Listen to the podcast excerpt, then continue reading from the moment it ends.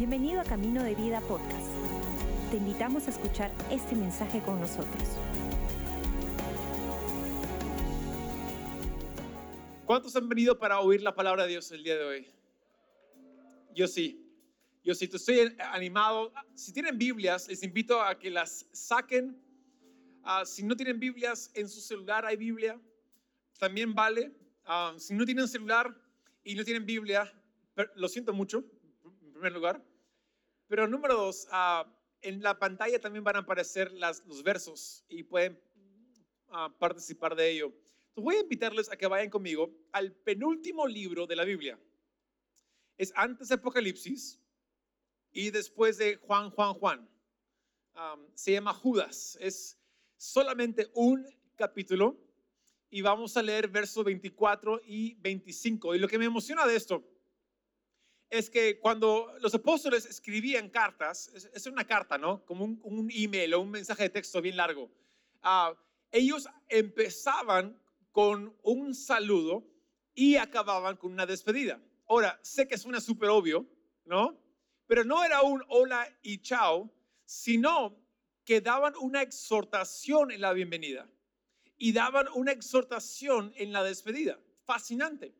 Y de ahí sacamos mucha teología um, que usamos el día de hoy para entender quién es Dios y cómo nos comportamos delante de Dios. Fascinante. Y aquí lo que vamos a leer es una doxología. Ahora, doxología, ¿qué, es? Es una palabra súper fancy que significa una expresión de alabanza. Y eso es lo que vamos a leer el día de hoy. ¿Listos? Pues Judas, a verso 24 25, dice así. Y ahora, que toda la gloria sea para Dios. ¿Quién es poderoso? Digan poderoso. Wow. No es debilucho, no es un cualquiera, no es un tal por cual. No, es poderoso. ¿Para qué? Dice así, para evitar que caigan. Ahora tengo que pausar ahí un momento porque esto es cataclísmico. Nuestro Dios no es una figura así tipo griega mítica, con un rayo en su mano como Zeus, listos para pegarnos un rayo tan pronto nos equivocamos. Más bien, nuestro Dios es poderoso, es hábil, está dispuesto para que tú y yo no caigamos. ¿No les parece algo increíble eso? Él está por ti, no en contra tuyo, para evitar que caigan en el nombre de Jesús. Y me fascina eso. Y no, y no, no acaba ahí. Si, sigamos leyendo. Para evitar que caigan y para llevarlos sin mancha. Alguien voltea a su vecino y diga ni a pancha, así, ¿no? O sea, cuando pienso sin mancha es ni a pancha, ¿no? O sea, en fin, perdónenme, perdónenme. Ni a pancha aún existe, ¿no? ¿No? Sí, no, no. Ahora es Ariel y todas esas marcas así, bueno, en fin. Ah, para llevarlos sin mancha y con gran alegría a su gloriosa presencia. Me encanta eso. Que toda la gloria entonces sea para Él, quien es el único Dios, nuestro Salvador, por medio de Jesucristo, nuestro Señor. Toda la gloria, la majestad, el poder y la autoridad le pertenecen a Él desde antes de los tiempos, en el presente y por toda la eternidad. ¿No es genial eso? Por eso es una doxología, es una expresión de alabanza. Y aquí descubrimos tantas cosas. Y me encanta. Hoy día será un mensaje de aliento, de mucho ánimo. Y mi oración ahora mismo es que Dios nos hable en el nombre de Jesús. Amén. ¿Puedo orar para eso? Padre Santo, en el nombre de Jesús. Pedimos que nos hables.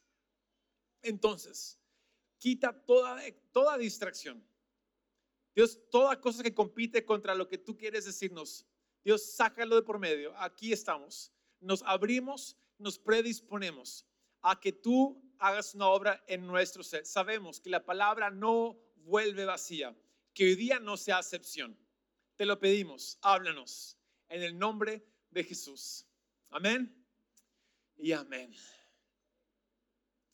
De nuevo, me encanta estar juntos. Y sé que andamos en medio de COVID, pero como que el COVID sigue, pero no sigue, ¿no? Está, tan raro. Es como que, ¿en, en, qué, ¿en qué estamos? ¿No? Y lo curioso de esto es que han pasado dos años desde que empezó esta pandemia. Y, no sé si ustedes, pero para mí tiempo COVID me, me, hace una jugada, ¿no? Como que parece que fue hace mucho, pero también que fue hace poco.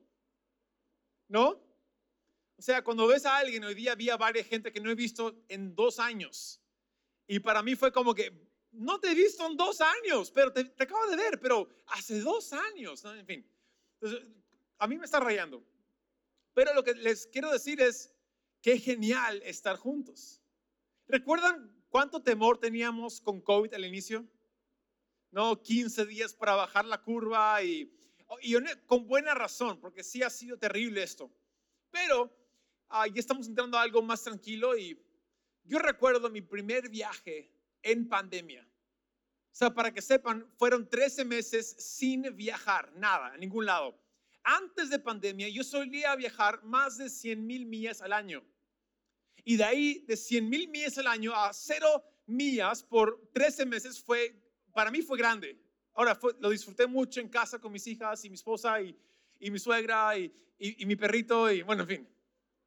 Ah, ahora, un amigo, ah, ah, hace un año casi, exactamente la fecha, un año, me dice, hey Taylor, ¿por qué no vienes a México a predicar en mi iglesia? Y dije, yo viajar, estás loco, COVID, no puedo viajar. Dijo, no, no, viaja creamos una burbuja aquí. Y dije, igual, no me importa, no voy a viajar. COVID, no puedo viajar. Dijo, hey, pero mira, o sea, vamos a cuidarte, te prometo, no te vas a contagiar aquí. Y dije, igual, COVID, no puedo. Y me dijo, ¿y si, y si te prometo llevarte en moto? Y dije, ya voy, ya voy. Entonces sí, me, prestaron una moto y todo eso. Y, y, súper espiritual, ¿no? Mi, mi razón de ir. Ahora, ¿por qué? Es que de nuevo, es mi esposa, mis cuatro hijas, mi suegra, uh, Bladys, que, que, nos ayudó con las gemelas en pandemia. Literalmente yo estaba buceando el estrógeno por un año y medio, ¿no? Y uh, la primera vez que salí, o sea, en este viaje de motos fue la primera vez que yo andé con hombres por un minuto y más. En, fue, fue, entonces fue un regalo de Dios, fue increíble. Ah, pero amo a mi esposa, amo a mi familia. Pero igual, salir, me recobré fuerzas, volví mejor, ¿sí o no? Volví mejor. Ahora me va a matar, pero no, no. Está bien, está bien. ¿A qué iba? Perdón, no, no. Ahora, algo curioso, curioso ocurrió en el viaje, ¿por qué les cuento? Es que yo sí sé andar en motos y todo, toda la jarana, lo, lo entiendo, sé cómo hacerlo, pero en este viaje me olvidé de un principio cataclísmico para las motos. Y es una regla. La regla dice lo siguiente, a donde miras es a donde vas. O sea, si hay un hueco en la pista, no mires el hueco. ¿Por qué? Si miras el hueco, vas a pegarle al hueco. Si un carro se te cruza, no mires al carro, mira a dónde quieres ir. O sea, evitar el carro. Porque si lo miras, vas a chocar contra el carro. Esta regla o esta ley se llama fijación de objetivo. A dónde te fijas es a dónde vas. Ahora, yo me había olvidado de esto y andaba en la carretera, una carretera larga, amplia, varios carriles, yo en la moto, pero pegó un viento y el viento empezó a moverme y normal, porque andaba en la moto y tranquilo y sí, tranquilo, pero adelante mío había un tráiler, un camión gigante. Y el viento era tan fuerte que también empezó a moverlo al tráiler. Ahora yo estoy ahí, tengo que rebasar el tráiler y empiezo a fijarme en el camión. ¿Alguien sabe dónde? Y yo estoy queriendo evitar el camión, pero me estoy acercando al camión. ¿Por qué? Estoy mirando al camión. Y estoy diciendo a mí mismo, pero Taylor, no te acerques, no te acerques. Pero lo estoy mirando, no te acerques, no te acerques. Hola. ¿Cuántas veces tú y yo queremos evitar algo, pero no podemos dejar de ver ese algo?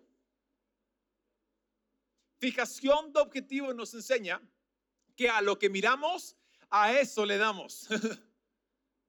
que a donde nos fijamos, a donde nos enfocamos, a eso vamos a ir. Yo estuve ahí literalmente por orinarme el pantalón, no, porque estaba, era gigante el camión. Pero yo tuve que literalmente tomar una decisión. Taylor, deja de mirar al camión a tu costado y empieza a mirar el carril vacío delante tuyo. Yo tuve que cambiar mi enfoque, decidir desviar mi enfoque de mi problema y enfocarme en mi solución. enfocarme en el carril vacío y lo hice. ¿Y sabes qué? Lo pasé papayita nomás, pero casi me olvido de la regla de fijación de objetivo. ¿Por qué es esto importante? Tantas veces tú y yo andamos por la vida fijándonos en aquello que queremos evitar. Y andamos golpeando ah, contra lo que son obstáculos, contra dificultades. Andamos tan moretoneados, tan golpeados por la vida, que andamos diciendo, Dios, pero ¿dónde estás? Y Dios te está diciendo, hey, yo ya me encargué de esto, sígueme a mí, no persigas lo que quieres evitar. Este, creo que la iglesia histórica hemos hecho un grave error. Ah, o sea, y, por tiempos, ¿no? Hemos estado tan preocupados con ayudar a la gente, evitar problemas, evitar pecado, evitar situaciones que al final los hemos enfocado a ello. Le explico. Si yo les digo a ustedes, digamos, hey iglesia, por ninguna razón, ni se les ocurra, ni, mira, si lo hacen, se fregaron, no, no lo entienden, nunca, no, no se imaginen a un elefante rosado con alas de mariposa y zapatillas blancas. No lo hagas, no lo hagas. ¿Ya lo hicieron? ¿Quién lo hizo? ¿Todos? ¿Qué hice? Yo les di el, objetivo a quién fijarse, pero no tenían que hacerlo. Incluso, tanto es nuestra imaginación. ¿Cuántos vieron que las zapatillas eran Converse? Yo vi Converse. No, blancas. Sí, totalmente. No las, no las, no las bambas, ¿no? Las verídicas. Creo que tantas veces andamos exactamente igual.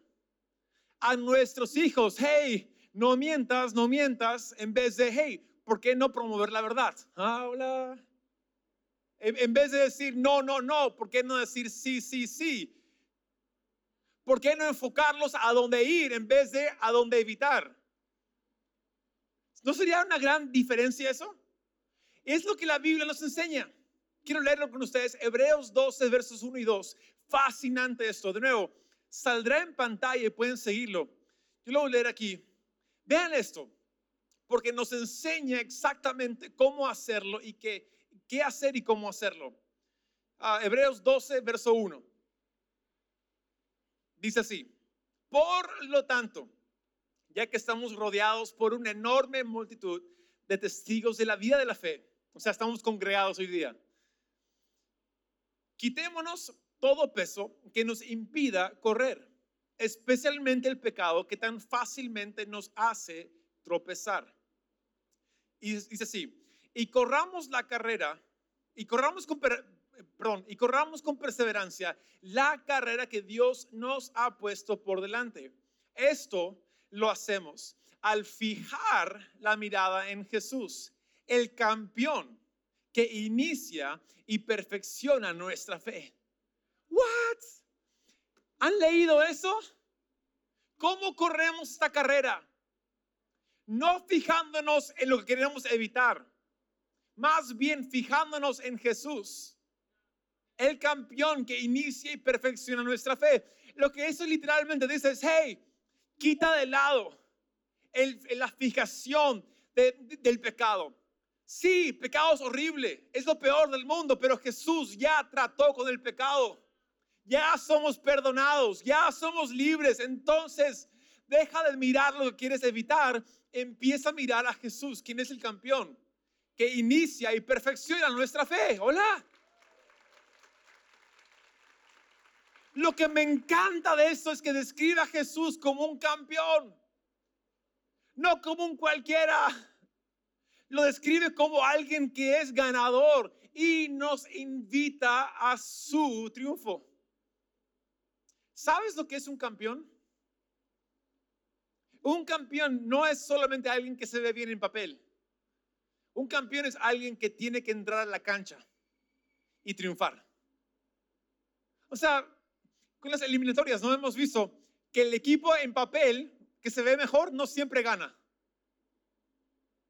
Es el equipo que entra a la cancha y saca una victoria. Ese es el verdadero campeón. Y Jesús hizo exactamente eso. Él bajó a la cancha de nuestras vidas. Y Él triunfó, ganó. ¿Para qué? Para que tú y yo también seamos ganadores con Él. Eso me encanta. Y la buena obra que Él empezó en ti y en mí, Él es fiel y bueno para completarla. O sea, Él se encarga de. Y lo único, lo único que nos pide es, hey, dejen de mirar el obstáculo, fíjense en mí y yo me encargo de lo demás. ¿Cuán fácil es eso? Hola. Es más fácil dicho que hecho. Es que a veces dejamos que lo trivial, ¿no? Que lo trivial nos desenfoque. Por ejemplo, en ese mismo viaje de las motos, donde me libré del estrógeno por una semana, ah, a la vuelta yo entré en crisis. Y uh, yo no soy alguien de entrar en crisis. Yo soy alguien muy tranquilo, súper medido, pero entré en crisis, puedo ser honesto. Ah, al subir al avión, me di cuenta de que me pusieron en ventana. Ahora, yo odio ventana porque soy, mido como tres metros y medio, o sea, soy, soy, gigante. Y ya no entro bien, tengo envidia de los chatos. O sea, ustedes viajan en primera clase siempre. O sea, no vale. Y ya me pusieron en, yo, yo, siempre quiero pasillo, me ponen en ventana y yo ya estoy como que estresado. Hay doble mascarilla, no puedo respirar y se me ocurre, ay, estoy en un tubo encerrado con COVID. O sea, entré en más crisis y empecé yo a estar como que medio histérico. Ah, yo creo, creo que por fuera parecía el demonio en Tasmania, tal cual. Y empecé a tener ansiedad y empecé, empecé a tener claustrofobia. Ahora, en ese momento también recordé, ¡Ah! pero hey, será mi oportunidad de poder mirar por la ventana porque nunca puedo tomar fotos bonitas de la ventana, o sea, por fuera, porque siempre ando en pasillo. abrí mi persiana, aún andábamos estacionados, abrí mi persiana y no van a adivinar qué. La ventana estaba asquerosa. Literalmente no podía estar más, más cochina. Y ahí yo me frustré de nuevo. No puede ser de nuevo. Ahora esto. Primero, primero eh, COVID doble mascarilla, sacito de ventana y ahora mi ventana sucia. Ay Dios, ¿no? ¿Alguien? De nuevo, súper trivial. Pero mi espíritu empezó a, revolverse y, he aprendido algo hace años. Cuando yo estoy en, estresado, con claustrofobia, ¿no? Medio irracional, ¿por qué no me pongo audífonos y pongo alabanza? y dejo que las alabanzas cambien mi actitud. ¿Alguien más? Entonces lo hice, puse mis audífonos, puse alabanzas y empecé a, como que moverme como un loco, pero eh, poco a poco mi espíritu se calmó. No sé cómo me habría parecido por fuera, porque andaba medio, medio así súper incómodo y moviéndome. De repente me pongo audífonos y de repente soy como que zen, ¿no? Como que, ¿qué se drogó este tipo, no? Dame un poco de lo que él tiene también, ¿no? Ahora, lo fascinante es de que ahí ya, habíamos despegado y andaba más tranquilo, cantando Kumbaya, mi Lord, ¿no? Y miro por la ventana de nuevo, pero veo la ventana diferente. Ahora puedo mirar afuera y, vi el, el ala del avión perfectamente. Y vi el paisaje perfectamente. Y casi como que, exagerando, pero casi como que me sobo los ojos. Dije, no, no puede ser. ¿Qué cambió? Y lo que había cambiado es, la ventana seguía sucia, pero mi enfoque era otro. Ya no me estaba fijando en la ventana asquerosa, ya podía enfocarme en lo que estaba afuera, algo más grande, más magnífico, algo especial y hermoso. Y cambió todo. Empecé yo, ay, casi lloro. Dios, gracias por hablarme el día de hoy. Así dije, no, una revelación del cielo. Y de ahí se me ocurrió algo. ¿Será posible que yo pueda tomarle foto? ¿Será posible que mi cámara del celular pueda captar este momento divino? Y adivina qué. Miren estas dos fotos. A este lado está la ventana mugre y asquerosa, ¿sí o no? Y a este lado mi pregunta es, ¿qué cambió? Absolutamente nada, excepto el enfoque de la cámara. Estas fotos son tomadas con dos segundos de diferencia. Nada más hay diferente que el enfoque de la cámara. Y me pregunto, o sea, ¿cuán más nítido se ve? Hasta puedes ver el logo de Aeroméxico. ¿Alguien, más, ¿Alguien auspicia? ¿No? Pero qué loco. Ahora mi, mi realización es lo siguiente. Si una cámara de celular que no es tan cara puede captar la diferencia, ¿cuánto más nuestro espíritu cuando decide alabar a Dios? ¿Cuánto más tú y yo podemos decidir dejar de enfocarnos en lo asqueroso, lo sucio de la vida y enfocarnos en todo lo que Dios tiene por ti y por mí. ¿Cuánto más? Y esa es la diferencia, iglesia. Por eso amo la doxología que leímos, donde declara que Dios, nuestro Salvador, es hábil, es poderoso. ¿Para qué? Para que tú y yo no caigamos. Y por eso entonces nos fijamos en Jesús, el campeón que inicia y perfecciona nuestra fe. Es que el mundo nos promete tanto, pero nunca cumple. El mundo promete paz, pero el mundo nunca cumple paz. El mundo promete alivio y nunca te da verdadero alivio que perdura. El mundo promete amor, pero nunca entrega amor. El mundo promete riqueza y provisión y nunca cumple con lo que promete. En cambio, Jesús, Jesús siempre cumple lo que Él promete. Siempre.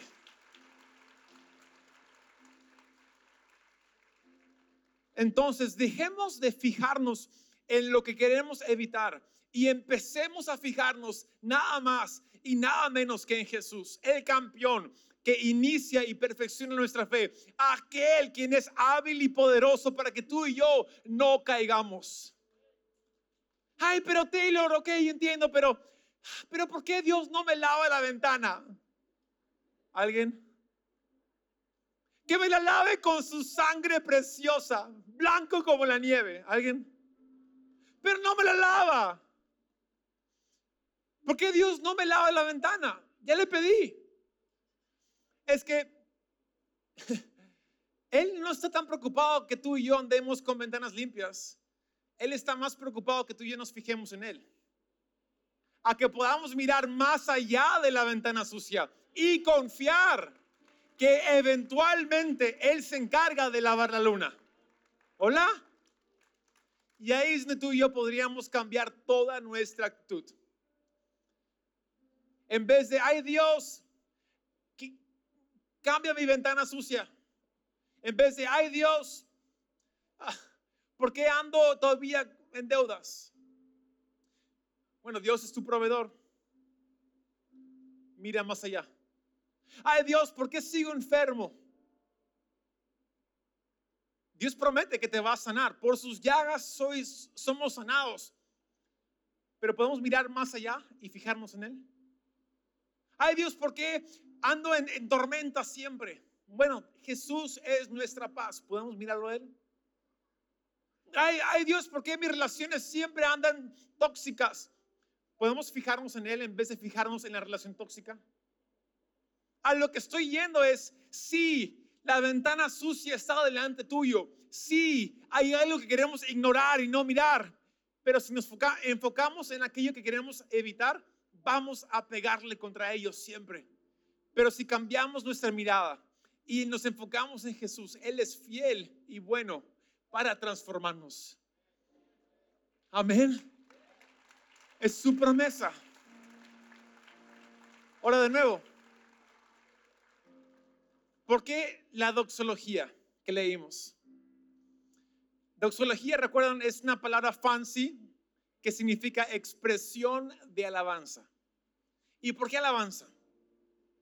Es que alabanza tiene una, una, es un regalo de Dios que cambia nuestro enfoque. Tú y yo no tenemos la habilidad de cambiar de enfoque. Tenemos un lente súper mala onda que siempre quiere enfocarse en lo que está acá. Pero la alabanza nos ayuda a enfocarnos en Jesús. ¿Por qué? Muestro cómo. Un amigo me dijo esto y me encantó. Dijo, Taylor, es que cuando alabamos a Dios, no es que el problema se vuelve más pequeño. Más bien, cuando alabamos a Dios, nos damos cuenta que el problema es nada comparado con Dios. Y la forma como yo lo percibo en mi mente es que a veces andamos tan enfocados en el problema, andamos tan casi como que en vez de alabar a Dios, alabamos el problema. Por darle tanto obsesión y fijarnos tanto en ello, es como que si adelante nuestro hay un monstruo con ojos amenazantes. Ay, qué feos ojos y dientes así, colmillos horribles. Ay, me van a, me van a despedazar y su piel asquerosa. No, qué feo. Ay, Dios, quita mi problema. Pero estamos así. Quita mi problema, Dios, quita mi problema. Y cuando alabamos a Dios, es como que Dios nos dice, mírame a mí y no el problema. Y lo que te vas a dar cuenta es que el problema era nada más que un piojo que estabas viendo con lupa. Y cuando tú dejas de eso y miras a Dios, el piojo sigue siendo piojo. Pero Dios sigue siendo Dios. Y Él es nuestro campeón, que nos invita a campeonar. Él es aquel que inicia nuestra fe y se encarga de que tú y yo acabemos bien. Él es aquel que nos ayuda a evitar caernos. Entonces, por eso vamos a alabar a Dios. No porque quiero que mi piel se enchine, me sienta bien, porque oigan mi voz. No, aún cantando horrible, alabemos en todo tiempo. ¿Para qué? Para que nuestro enfoque siempre esté pegado a Jesús. En vez de mirar el obstáculo, lo cual sí existe, en vez de fijarnos en la luna, en la ventana que está sucia, miremos a Jesús y confiemos que en su tiempo Él nos va a hacer llegar. Amén. ¿No es toda la diferencia? Quiero que se pongan de pie conmigo, por favor. Y siento hacer esto. Siento cerrar esta tarde alabando a Dios. Es que yo no soy capaz de cambiar tu perspectiva. Yo no soy capaz de cambiar tu, tu punto de vista, pero Jesús sí es. Y alabando vamos a descubrir eso. yo voy a pedir que, aunque hace calor, nadie se vaya, quédense aquí. Tenemos solamente unos minutos más.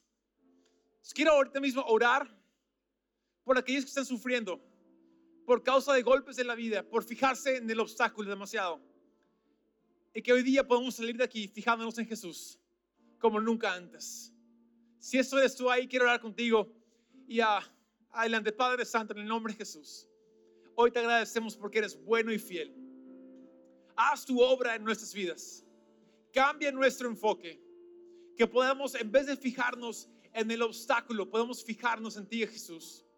Tú eres aquel que garantiza que no tropecemos.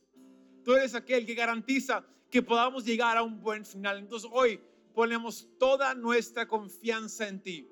Gracias Jesús, eres bueno, eres fiel y hoy te alabamos. Ayúdanos esta semana, en todo tiempo, cada día de la semana, en cada hora, en cada momento, con el jefe, con la pareja, con los hijos, con la provisión, con nuestra paz, con todo lo que nos acecha, que podamos decir, ¿sabes que Dios? Sí, pero tú eres mayor que el problema. En el nombre de Jesús. Y decimos amén. Gracias por acompañarnos. Esperamos que hayas disfrutado el mensaje de hoy. Si deseas más información, síguenos en nuestras redes sociales o visita caminodevida.com.